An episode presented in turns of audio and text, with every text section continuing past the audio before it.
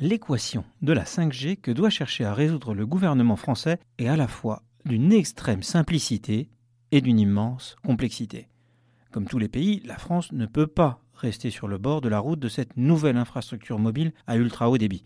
La compétitivité de notre économie et des entreprises tricolores passe par le déploiement au plus vite de ce réseau cellulaire qui sera dans les années à venir aussi crucial que le sont aujourd'hui les réseaux routiers ou d'énergie. Pour ne pas passer à côté de la phase d'innovation que vont susciter et permettre ces nouvelles autoroutes de l'information, la France doit se lancer rapidement dans cette aventure technologique et économique. Si l'ambition de la 5G est simple, la mise en œuvre de cette révolution s'annonce par contre dans le détail, toutefois très complexe. Au-delà des incertitudes techniques, c'est surtout l'équation économique qui pourrait virer au casse-tête dans la mesure où les pouvoirs publics doivent tenter d'attribuer les indispensables fréquences hertziennes d'une façon qui ne fasse que des gagnants. Soucieux de ne pas brader une ressource rare, toujours désireux de remplir les caisses d'un État très endetté, le gouvernement pourrait, comme dans d'autres pays, vendre les fréquences aux enchères en récompensant, sans fixer de plafond, ceux qui offriraient le plus gros chèque. Le contribuable serait ainsi incontestablement gagnant au moins à court terme. Mais si les opérateurs doivent dépenser sans compter pour garantir leur accès à des fréquences,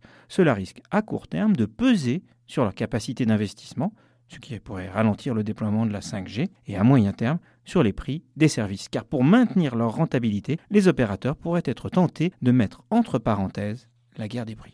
Pour les pouvoirs publics, tout va être question de dosage. Il faut que le contribuable y gagne, que le consommateur s'y retrouve et que les opérateurs tricolores, qui génèrent aussi des emplois et des retombées fiscales, ne soient pas la seule variable d'ajustement. La France ne comptant plus depuis la vente d'Alcatel de grands équipementiers télécoms, les seules entreprises tricolores qui pourraient progresser à l'occasion du lancement de la 5G sont en effet Orange, SFR, Free et Bouygues Télécom. Retrouvez tous les podcasts des échos sur votre application de podcast préférée ou sur leséchos.fr.